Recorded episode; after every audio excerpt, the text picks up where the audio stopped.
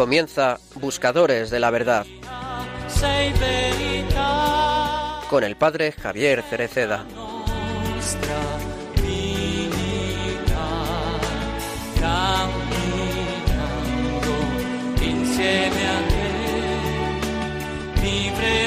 a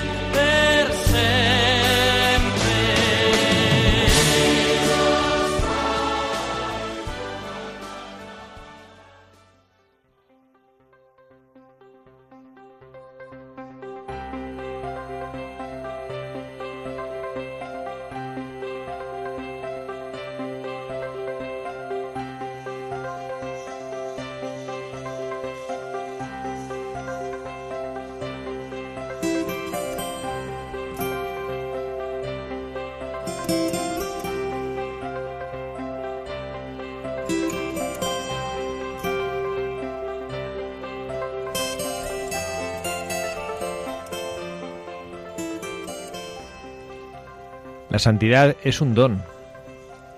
Es el don que nos hace el Señor Jesús cuando nos toma consigo y nos reviste de sí mismo. Nos hace como Él. En la carta a los Efesios, el apóstol Pablo afirma que Cristo ha amado a la Iglesia y se ha dado a sí mismo por ella para hacerla santa. Explicó el Santo Padre a los miles de congregados en la plaza de San Pedro la santidad, prosiguió el pontífice, es el rostro más bello de la Iglesia. Es redescubrirse en comunión con Dios, en la plenitud de su vida y de su amor. Se entiende entonces que la santidad no es una prerrogativa solo de algunos. La santidad es un don que se ofrece a todos. Nadie está excluido, por eso constituye el carácter distintivo de todo cristiano. Para ser santos, no es necesario por fuerza ser obispo, sacerdote o religioso. Todos estamos llamados a ser santos. Y precisamente muchas veces tenemos la tentación de pensar que la santidad se reserva solo a los que tienen la posibilidad de separarse de los asuntos cotidianos para dedicarse exclusivamente a la oración. Pero no es así.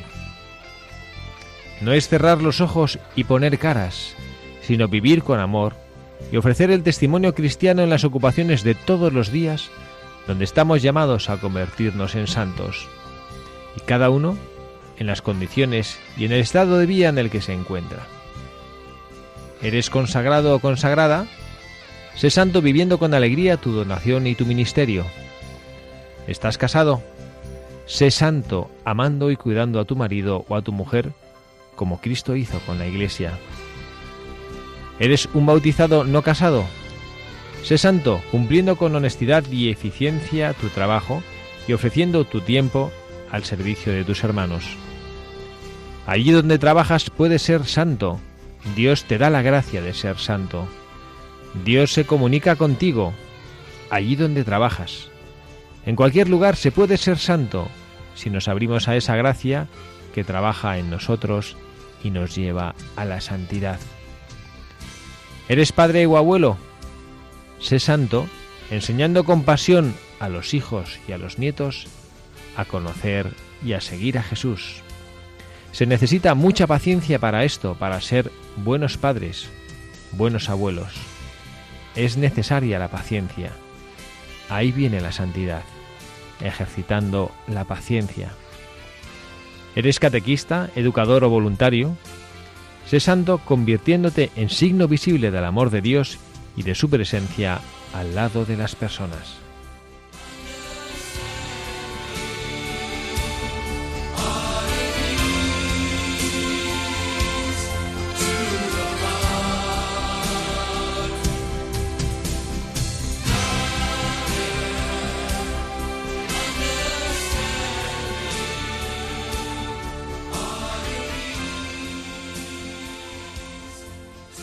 Muy buenas tardes, queridos amigos, queridos oyentes de este programa de Buscadores de la Verdad, en este espacio de las reflexiones en voz alta, Un sábado de cada dos tenemos el privilegio de estar con ustedes, todos los que hacemos realidad Radio María, todos los que hacemos realidad este programa de Buscadores de la Verdad. Saludamos primeramente a Carla Guzmán, una tarde más con nosotros. Carla, muy buenas tardes. Muy buenas tardes, padre, muy buenas tardes a todos nuestros oyentes. Gracias por estar aquí. Gracias a usted por llamarnos. También tenemos con nosotros al hermano Michael Cancian. Hermano Michael, muy buenas tardes. Muy buenas tardes a todos. ¿Qué tal está usted, hermano Michael? Yo aquí fenomenal, otra vez aquí en la radio a pasarla bien. Bueno, preséntenos, hermano Michael, a quién nos ha traído de sus alumnos eh, en, a este programa, en este sábado. Pues aquí hemos invitado a dos chicos de tercero de la ESO que eh, yo no quiero decir más, que se presenten ellos. Hola, muy buenas tardes. Soy Nicolás Varas, alumno del Colegio Everest. Y nada, he venido para compartir mis pensamientos y a ver en qué os puedo ayudar. Hola, buenas tardes. Yo soy Santiago Burgaleta y estoy encantado de estar aquí eh, compartiendo lo que pienso y lo que creo de la vida de este santo. Muy bien. Pues gracias a los dos, a estos jóvenes que nos ayudan para conocer también desde el punto de vista del punto de vista del corazón de un joven, no solo pues la vida del santo que veremos hoy, que además es un santo un poquito particular, que ya, ya veremos por qué. Eh, vamos a analizarlo además en la, la, editorial que hemos leído, el editorial que hemos leído ahora de El Santo Padre nos ha dado ya una pequeña pista. Pero bueno, antes de proseguir vamos a recordar, Carla, por favor, a nuestros oyentes cuál es el, la dirección de correo electrónico o de correo postal al que nos pueden escribir. Nos pueden escribir a buscadores de la verdad arroba radiomaria.es y si no también escribirnos por carta o por postal que nos encanta de, de todos los sitios donde estéis al Paseo de los Lanceros número 2. Número 2. Muy bien. Madrid.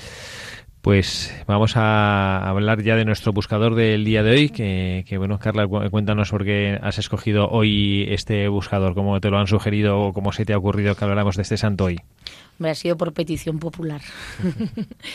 no, porque cuando estábamos reunidos para preparar el programa de este sábado, eh, viendo que, que, dentro de poco se acerca ya la próxima semana la, la, eh, todos los santos, y de los difuntos. Entonces eh, queríamos poner nuestro pequeño granito de arena, de volver a nuestras costumbres cristianas y que, que, que está fenomenal que celebremos, ¿no? También otras fiestas, pero que sepamos el sentido, ¿no?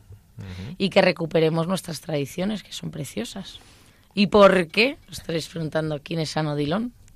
Pues fue el precursor y el que instituyó la conmemoración de todos los fieles difuntos. Muy bien. Pues nada, entonces vamos a tratar de conocer un poquito más de este, bueno, pues de esta de este santo que, que bueno que logró instituir para la Iglesia, bueno, pues esta esta conmemoración litúrgica que nos ayuda también y que tiene también mucha amiga eso de rezar por los difuntos, es una fiesta cristiana preciosa y bueno, pues como bien dice Carla, que también tenemos que hacer el esfuerzo para recuperar y vivir como nuestra tradición cristiana siempre hemos vivido, ¿no? Bueno, pues vamos a conocer un poquito más de la vida de este santo.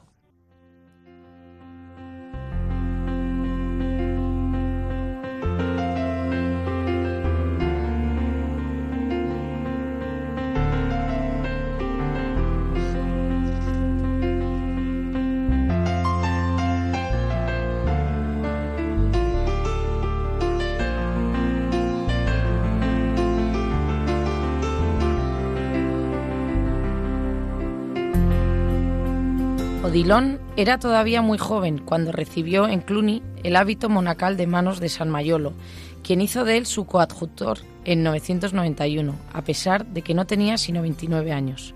A la muerte de San Mayolo, Odilon tomó las riendas de la gran abadía. Aunque muy austero consigo mismo, Odilon era excepcionalmente amable con cuantos le rodeaban. Acostumbraba a decir que prefería pecar por exceso de bondad que por exceso de severidad. Muchos tacharon de extravagancia su gran liberalidad con los pobres durante la época de hambre de, 19, de 1006, porque para venir en su socorro no tuvo reparo en mandar fundir los vasos y adornos sagrados ni en vender la corona de oro que San Enrique había regalado a la abadía. Odilon hizo cuatro viajes a Roma. En su visita a Montecassino, su devoción a San Benito le llevó hasta pedir permiso de besar los pies a todos los monjes del monasterio, concesión que obtuvo no sin dificultad. Bajo el gobierno de San Odilon aumentó el número de abadías que se sometieron a las costumbres y a la supervisión cluniacense y se perfeccionó la organización y la dependencia de los monasterios subordinados. Las normas variaban de acuerdo con los estatutos particulares de cada monasterio y la distancia de la casa matriz, pero muchos prioratos dependían de Cluny en el estricto sentido de la palabra, de suerte que Cluny nombraba a los superiores. En este y otros aspectos se llevó a cabo una modificación de la regla de San Benito. De ahí procede la distinción histórica entre los monjes cluniacenses y los benedictinos. Las matanzas y devastaciones eran tan comunes en la época, debido a los derechos que reclamaba cada señor feudal de vengar por mano propia las ofensas, que hubo necesidad de crear la llamada tregua de Dios. En ella se estipulaba, entre otras cosas, que las iglesias podían servir de refugio a todos los hombres, excepto a quienes hubiesen violado la tregua, y que desde el jueves hasta el domingo por la mañana ninguno atacaría a sus enemigos. El pacto encontró gran oposición de parte de la Casa de Neustria, pero gracias a los buenos oficios y exhortaciones de San Odilon y de Ricardo, abad de San Van, que se encargaron de las negociaciones, la mayoría de las provincias de Francia acabaron por aceptar la tregua de Dios. El príncipe Casimiro, hijo de Misteslau, rey de Polonia, se retiró a Cluny, donde tomó el hábito y fue ordenado subdiácono. Más tarde, una diputación de nobles le, rogó que aceptara la corona. San Odilon, presentó el asunto al Papa Benedicto IX, quien dispensó a Casimiro de sus votos. Así pudo éste aceptar el trono en 1041, casarse, tener varios hijos y reinar hasta su muerte, acontecida en 1058. San Odilon instituyó la conmemoración de todos los fieles difuntos el 2 de noviembre como una práctica obligatoria en su comunidad que debía ofrecer limosnas, oraciones y sacrificios por todas las almas del purgatorio. Igualmente, difundió esta práctica de caridad entre los fieles que le rodeaban. Profesaba una gran devoción a la Santísima Virgen y especialmente al misterio de la Encarnación. En una ocasión, cuando sus monjes cantaban el versículo Para venir a redimirnos no te rehusaste a tomar carne en el seno de la Virgen, Odilón entró en éxtasis. La mayoría de sus sermones y poemas versan sobre los misterios de nuestra redención o sobre la Virgen María. Habiendo sufrido con gran paciencia múltiples enfermedades en los últimos cinco años de su vida, Odilion murió en Sauvigny, priorato del Borbonado, en el desempeño de su cargo de visitador de los monasterios del lugar. Su muerte aconteció el 1 de enero de 1049, cuando contaba 87 años y había ejercido, eh, ejercido el cargo de abad durante 56. La víspera, Odilon había conseguido con sus ruegos que le llevaran al oficio divino. Habiendo recibido el viático y la extrema unción, quiso morir sobre un saco cubierto de ceniza.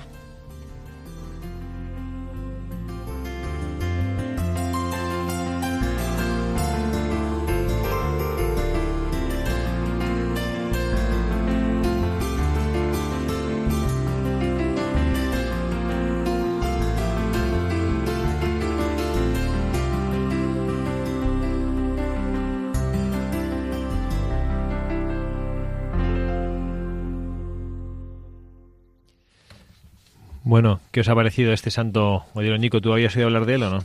No, nunca. Un santo un poco desconocido, ¿no? Sí. Pero habíais oído hablar de los cluniacenses o ni siquiera. Sí, sí. Sí, de los cluniacenses, sí.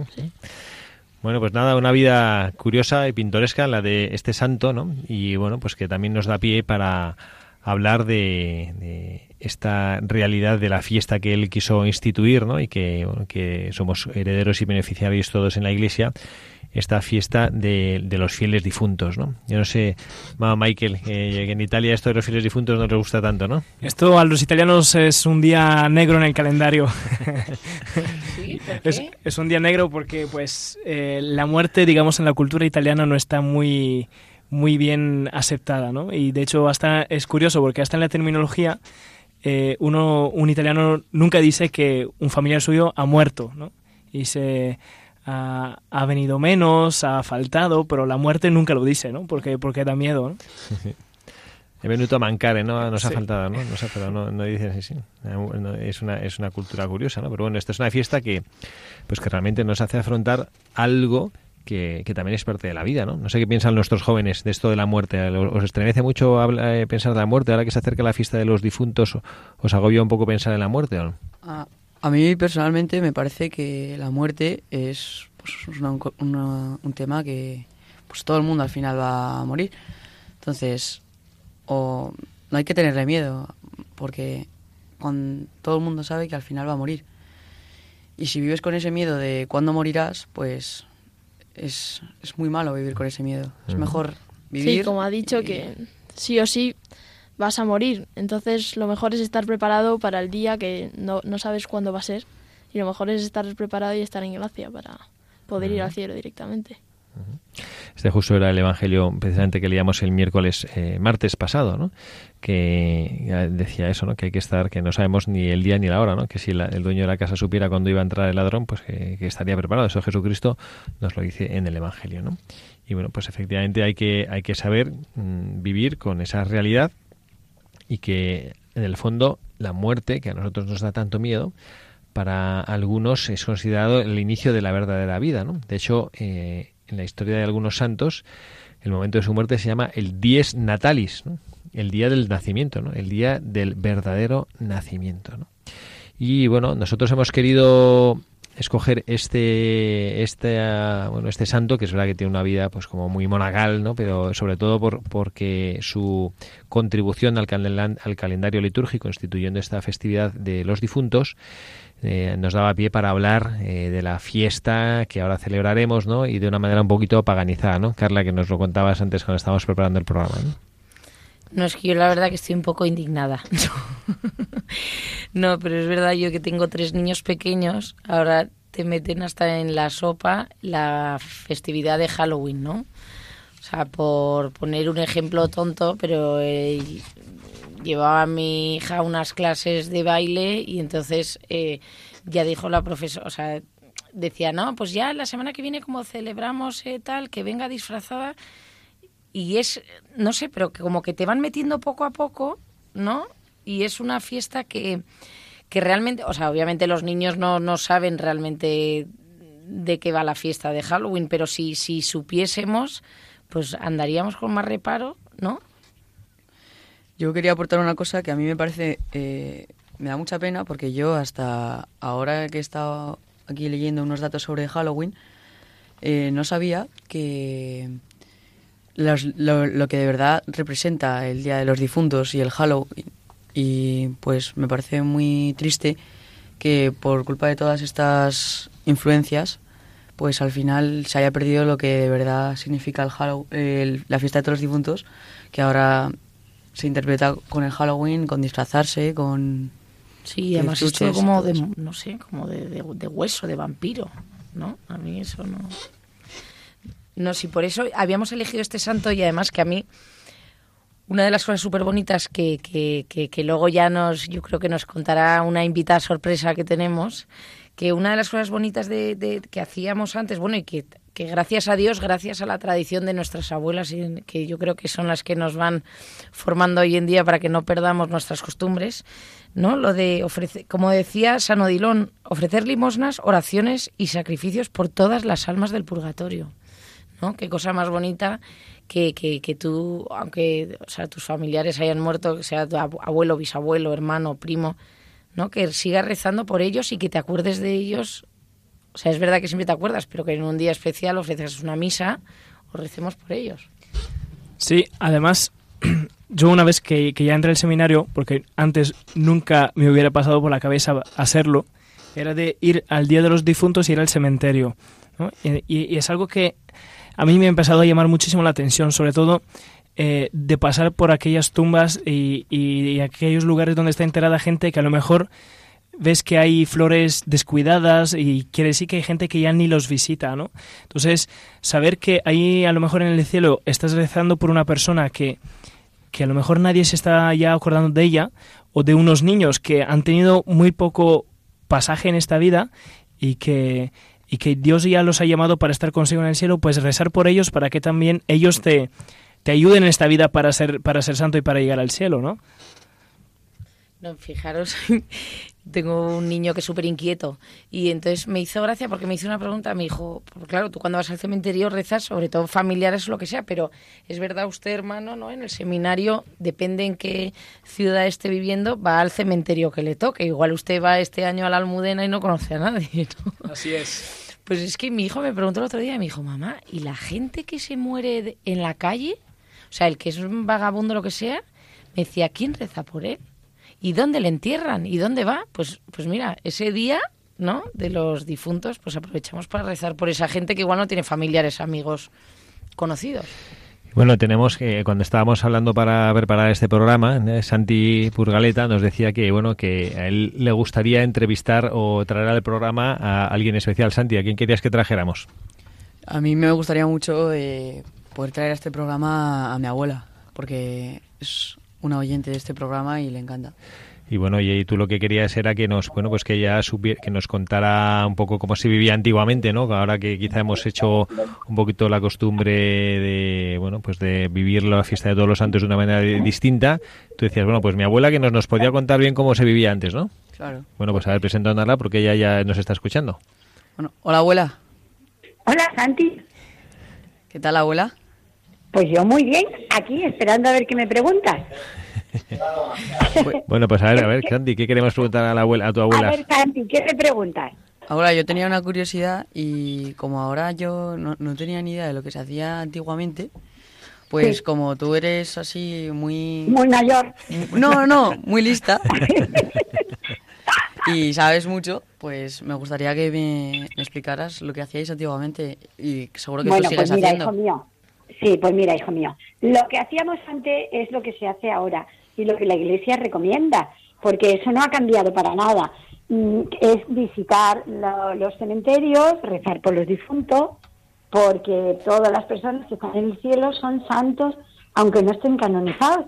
Entonces, claro, se, se, se espera que toda la gente que hay en un cementerio pues, estará en el cielo y entonces pues estará eh, será santo, aunque aunque no. Por eso existe el día de todos los santos, de los que no están canonizados.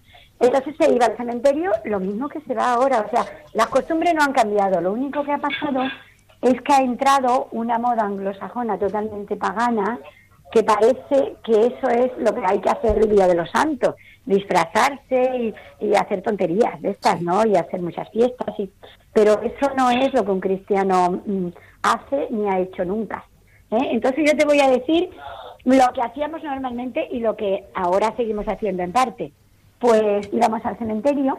eh, cuando yo me vine de Sevilla a vivir aquí a, Madrid, iba al cementerio de Pozuelo, que a mediodía mm, decían una misa en el cementerio, y luego siempre mm, nos íbamos a tomar chocolate con buñuelos.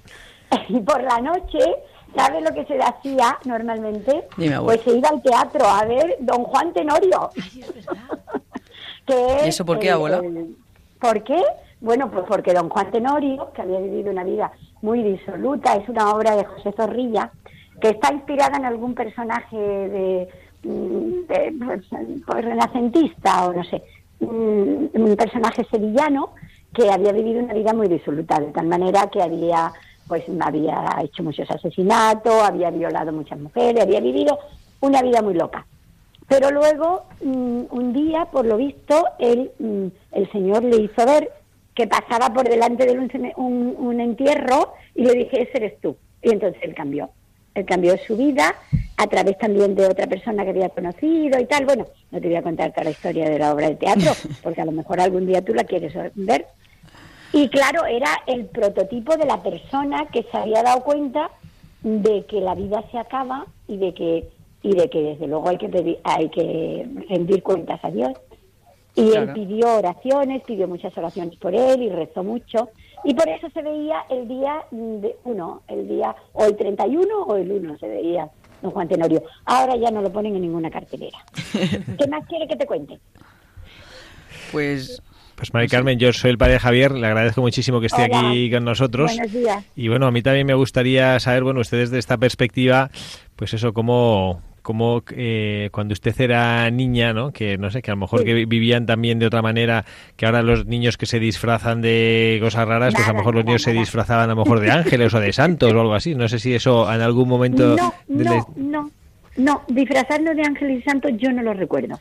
Yo no lo recuerdo, pero lo que sí le digo es que ahora sí hay que hacerlo, ¿eh? Ahora sí hay que hacerlo. Yo tengo un hijo médico que vive en Toledo y que ellos en Toledo sí que lo hacen, ¿eh?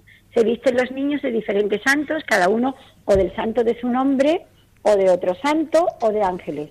Y se reúnen todos en la plaza de Focodover y es lo que llaman el Halloween, la victoria de los santos. eh, perdón, perdón. Holy, perdón, el lo- Hollyween, lo he Holy- el Los, santos gana, muy bien. La victoria de los santos, exactamente. Los santos son los que ganan. Y, pero yo en mi- en mi- eh, cuando yo era niña no, ¿eh? Por lo menos en Sevilla donde yo vivía eso no se hacía.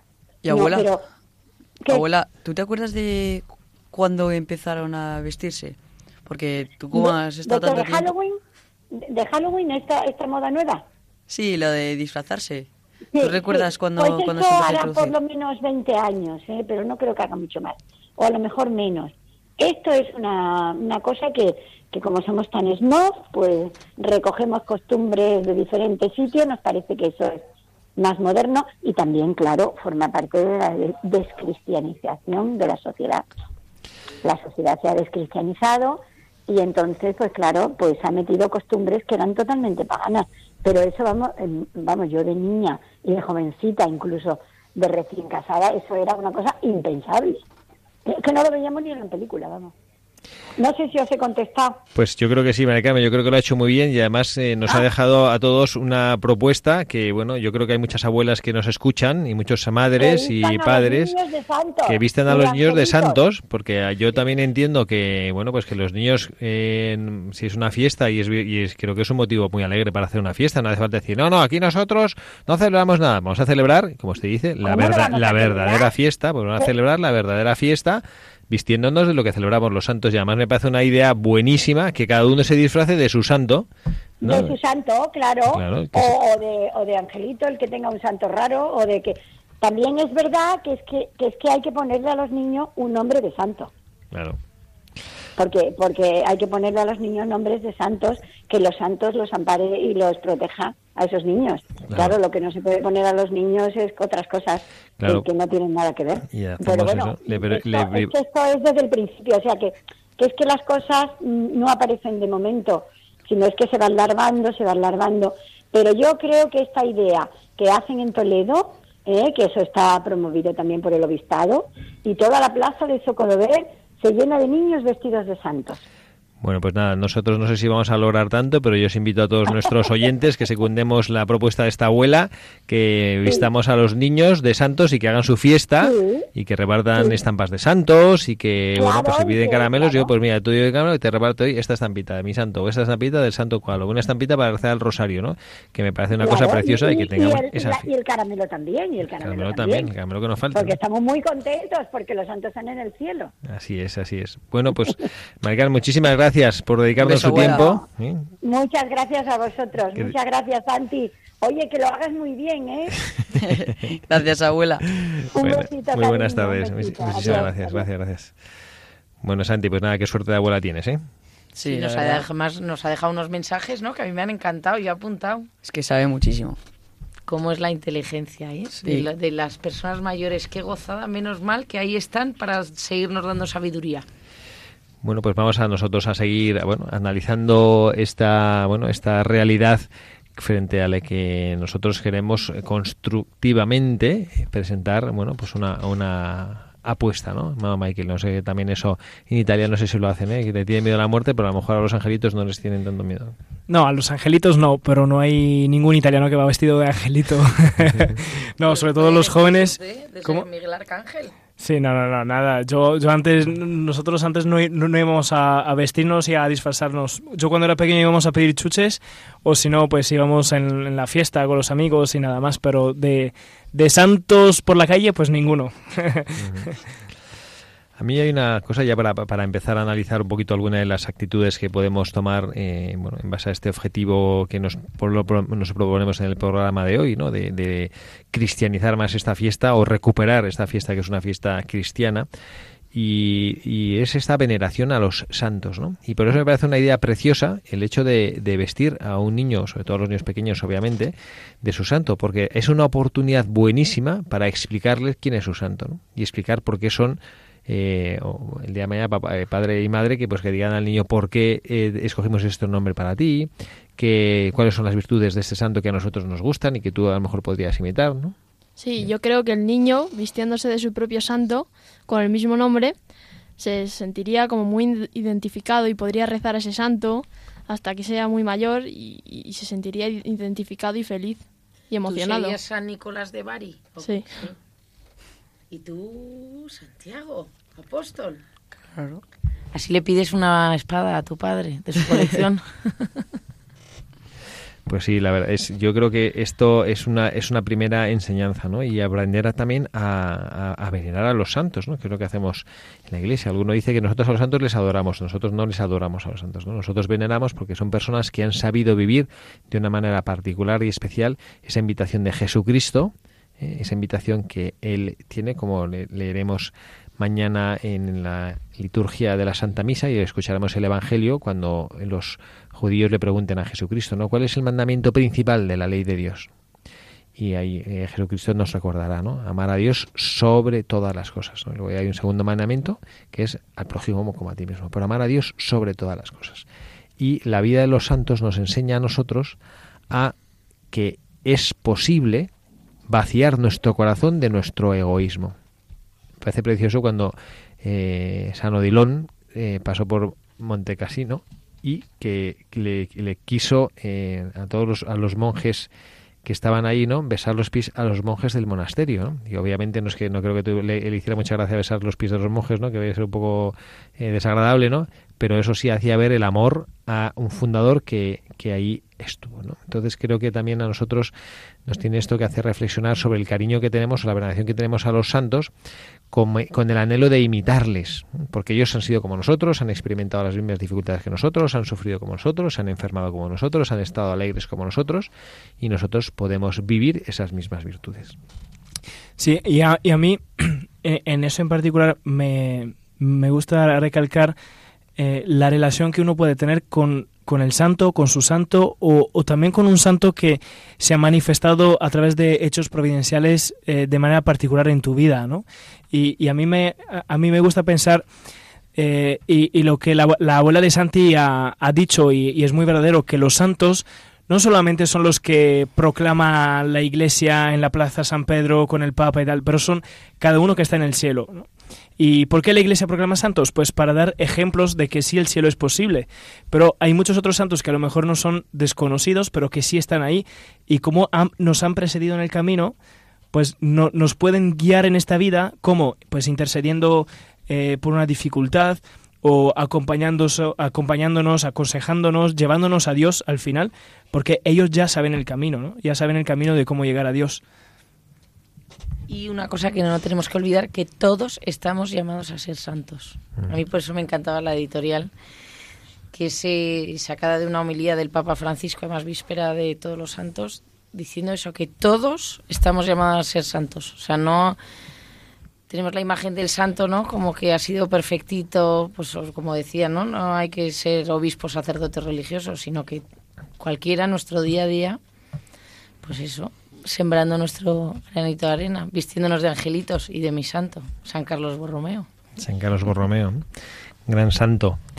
Bueno, pues vamos a nosotros ahora mismo a hacer un, un alto en este itinerario de nuestro programa para, para hacer una oración, una oración que siempre la, la compartimos o la hacemos de una manera eh, cantada, que- porque nos ayuda y nos, nos sirve escuchar eh, una oración.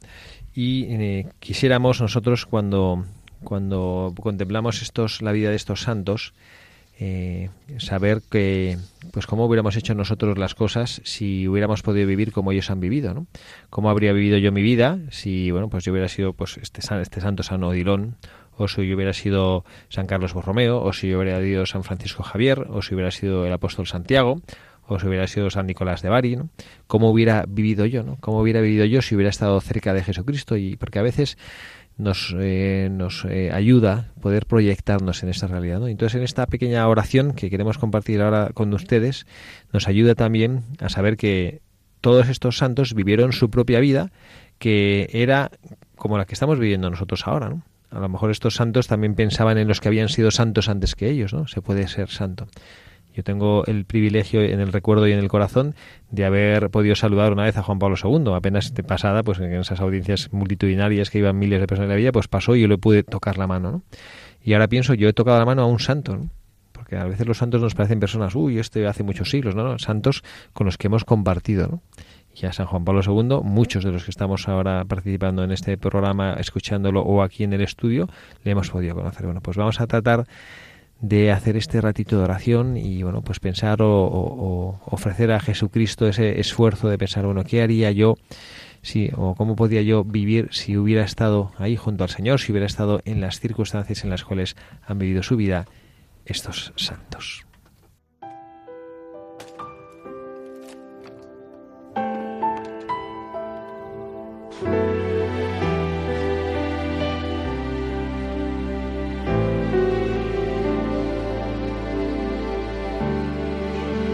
hubiera estado allí entre la multitud que tu muerte pidió, que te crucificó, lo tengo que admitir, hubiera yo también clavado en esa cruz, tus manos mi Jesús. si hubiera estado allí.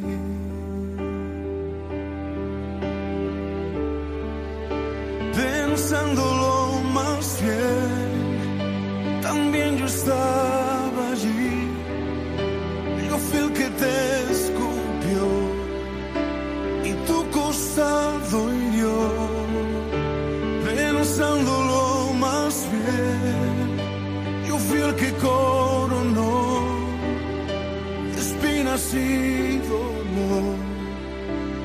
frente buen Señor, también yo estaba allí.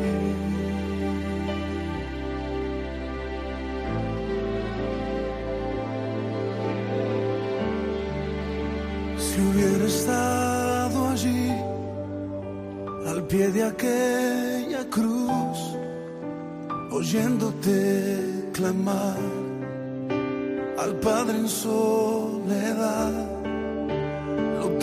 Que admitir, que hubiera yo también dejado así morir, mirándote sufrir, si hubiera estado allí.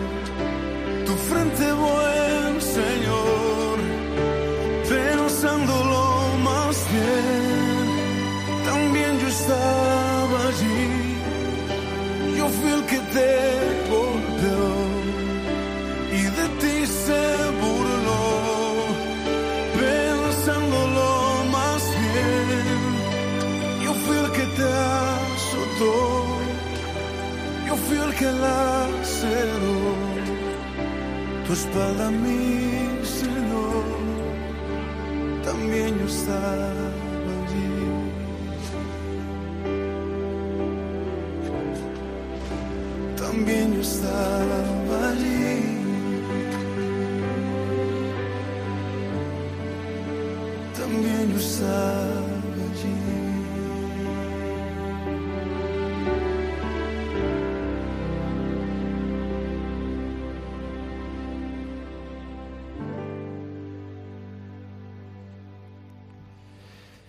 pues esta oración que nos sirve para, para poder pensar eso, qué habríamos hecho nosotros ¿no? En- si hubiéramos estado en las circunstancias de la vida en las que estos otros santos vivieron. ¿no? Esta canción que, que sabemos que es de Jesús Adrián Romero, que es este pastor protestante que canta canciones preciosas que también nos ayudan a nosotros, nuestra fe, a poder vivir y reflexionar y compartir y proyectar alguna de nuestros sentimientos.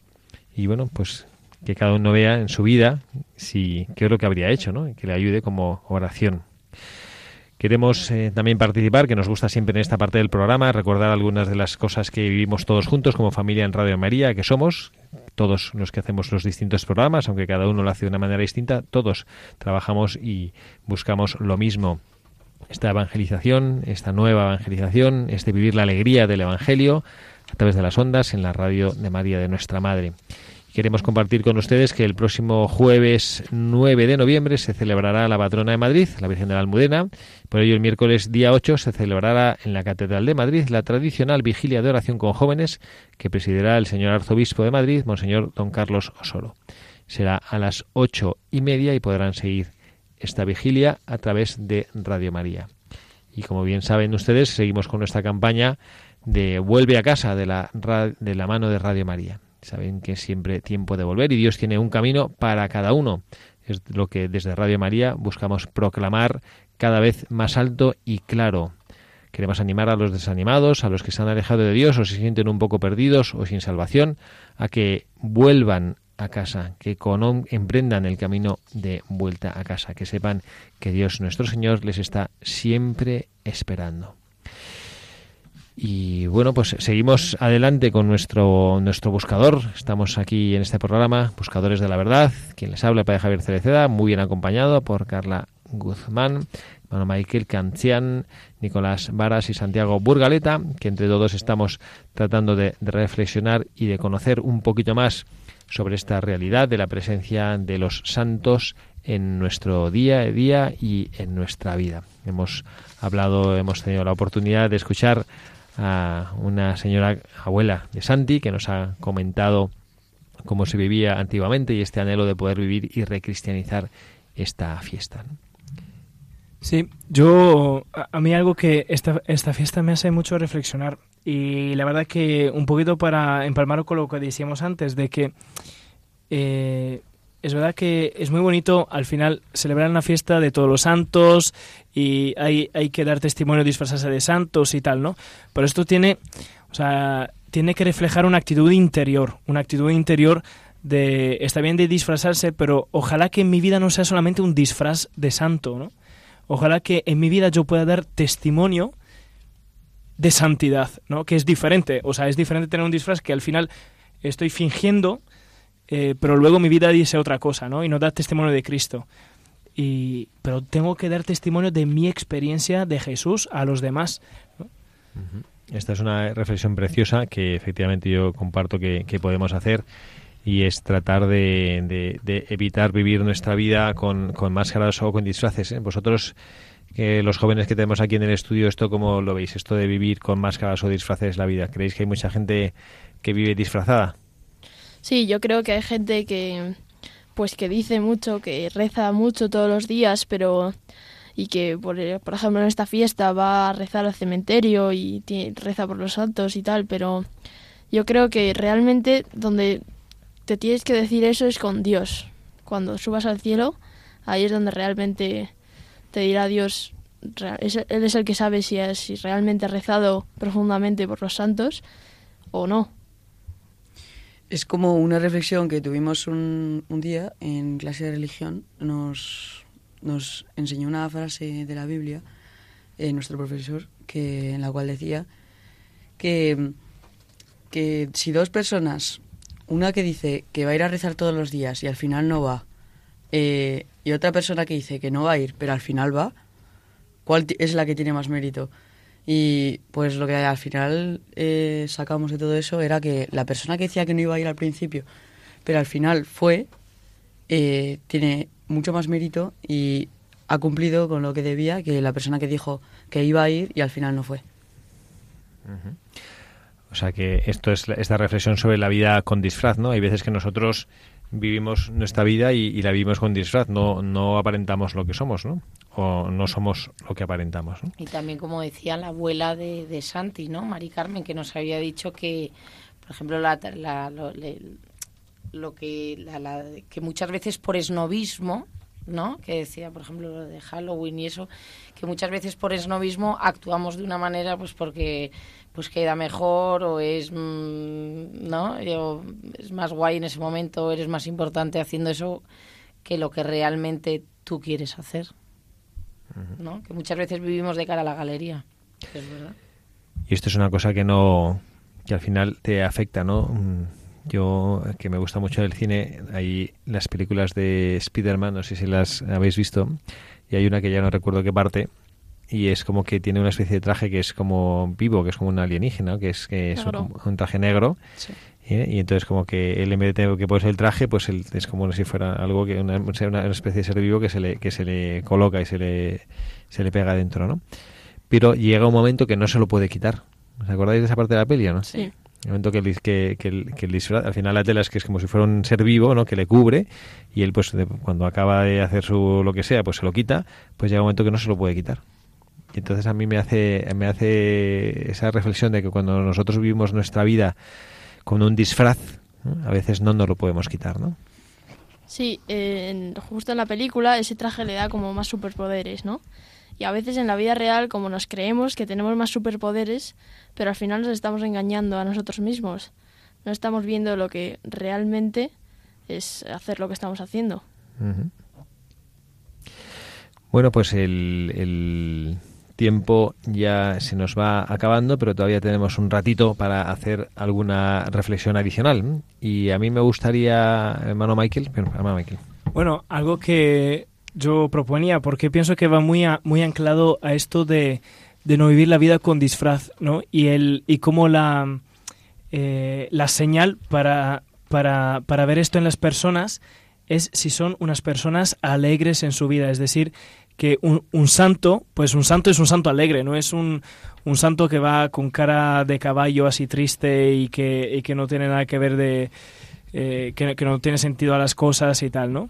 Y un poquito que retoma esta, esta, esta frase de, de, de una santa que decía que un, un santo triste es un triste santo, ¿no?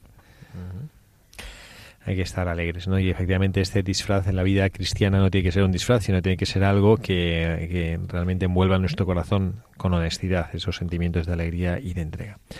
Yo quisiera compartir todavía una última reflexión que además nos la ha hecho la abuela de Santi, que me ha, me ha gustado mucho, cuando nos ha hablado de esta, de esta obra de don Juan Tenorio, que yo he recordado en mi infancia y lo, tenía olvidadísimo, no me acordaba, y es verdad que ahí había esa tradición de, ver esa obra.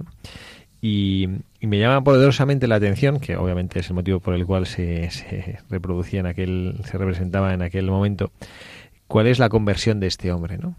Y, y este, este hombre la conversión la tiene cuando encuentra una persona que ha fallecido y escucha esa afirmación, no, este hombre eres tú, ese hombre eres tú. Y esta es la realidad, ¿no? Que nosotros algún día eh, moriremos. ¿no? Y, y, esto, lejos de ser, puede ser, como decíamos al principio, cuando hablábamos sobre la muerte, que podía generar un poquito de miedo, un poquito de inquietud en las personas, ¿no? Esto puede ser causa de, pues, un, de vivir agobiado, de estrés, de tensión, de agobio, angustia, o puede ser la ocasión de decir, oye, pues si efectivamente yo me voy a morir, haga lo que haga, porque yo por más que me preocupe, por más que tenga un montón de dinero, pues a lo mejor con dinero puedo tener mejor atención, mejor acceso a la salud y evitar las enfermedades, ¿no? Pero suponiendo que no tenga ninguna enfermedad, mi dinero no puede estirar mi vida. A lo mejor me puede aliviar de alguna enfermedad o puede permitirme el acceso a algún tratamiento que sin dinero no podría. Pero, como dice la escritura, nadie puede añadir un codo a su vida. Es decir, nosotros tenemos el tiempo ya medido. Entonces, si esta es una realidad, ¿por qué nos tenemos que preocupar? Si es una realidad que Dios nuestro Señor nos va a recoger algún día, ¿por qué para mí esto tiene que ser motivo de angustia? ¿No será más bien ocasión, como fue para este hombre, de poder vivir mi vida mejor? Porque a veces pensamos o vivimos como si fuéramos inmortales, ¿no? Pensamos que no hay y más los jóvenes, los jóvenes no tienen ni idea de lo que la, vamos, la ven como una cosa lejanísima, ¿no? Ya uno cuando empieza ya a acercarse a la muerte ya, le, ya lo va, la, la, va viendo más posible, ¿no? La va viendo más real, y entonces ya le da un poquito más de miedo, ¿no?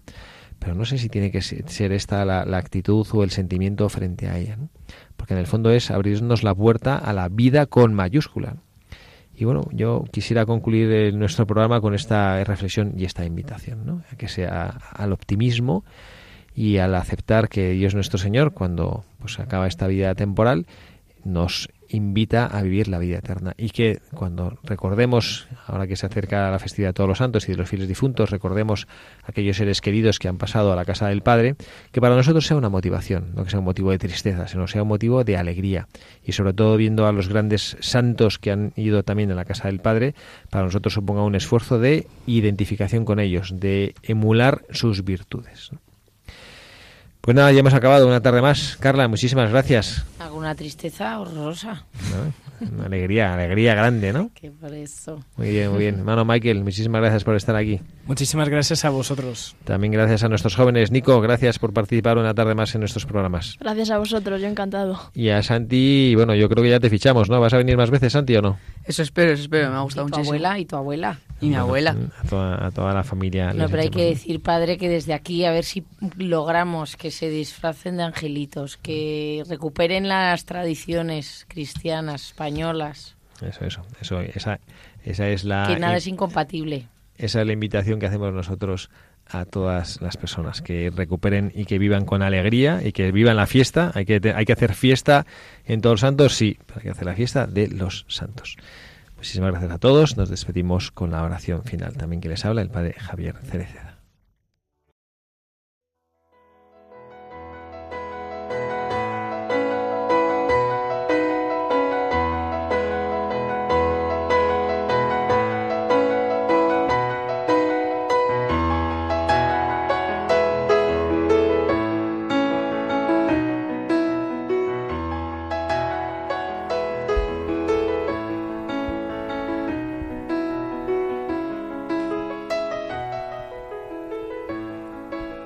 Señor.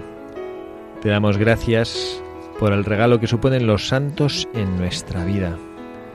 Te damos gracias porque nos permites imitar sus virtudes, porque al haberles mostrado a ellos el camino hacia el cielo, también a nosotros nos queda un poco más claro cómo hacer para poder vivir con virtud, con alegría y con esperanza nuestra vida.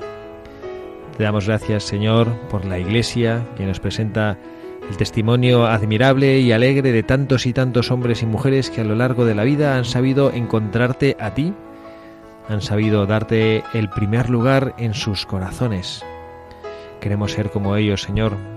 Sabemos que somos egoístas, que somos perezosos, que nos gusta pensar en nosotros mismos, que nos cuesta poner al otro en primer lugar.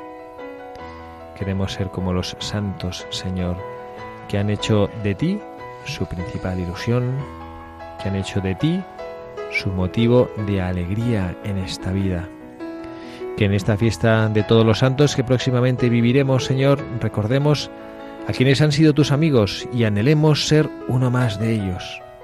Y que contemplemos desde la tierra el cielo con esperanza de algún día poder estar ahí, con ellos, con nuestros seres queridos, con la Santísima Virgen María, con todos los santos que han caminado hacia ti antes que nosotros, con nuestros seres queridos que nos han precedido en ese viaje hacia la casa del Padre, ese viaje en el que algún día también nosotros esperamos encontrarte a ti y recibir ese abrazo eterno de alegría y de amor.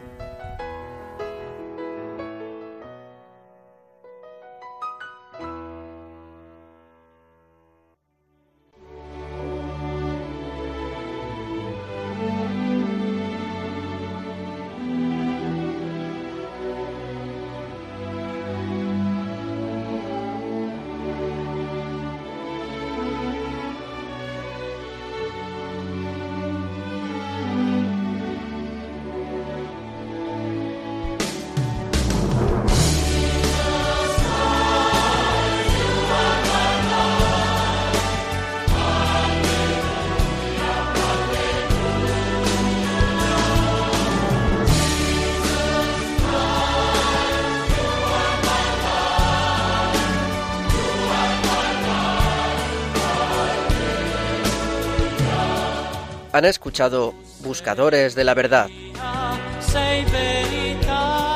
con el padre Javier Cereceda.